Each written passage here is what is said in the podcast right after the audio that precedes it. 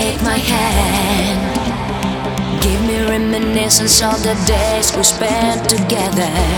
I'm not afraid of your hesitation. Live my life and never take offense from you. I knew how to be stronger. We've paid our dues. Stay with me no longer.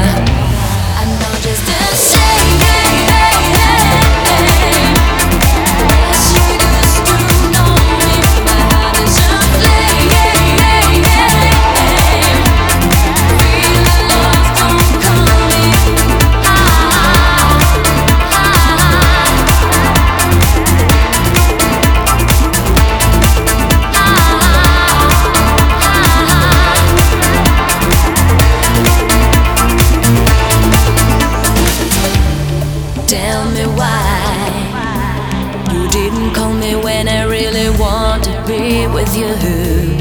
Don't be shy and let your feelings out when I hold your hand. It's true.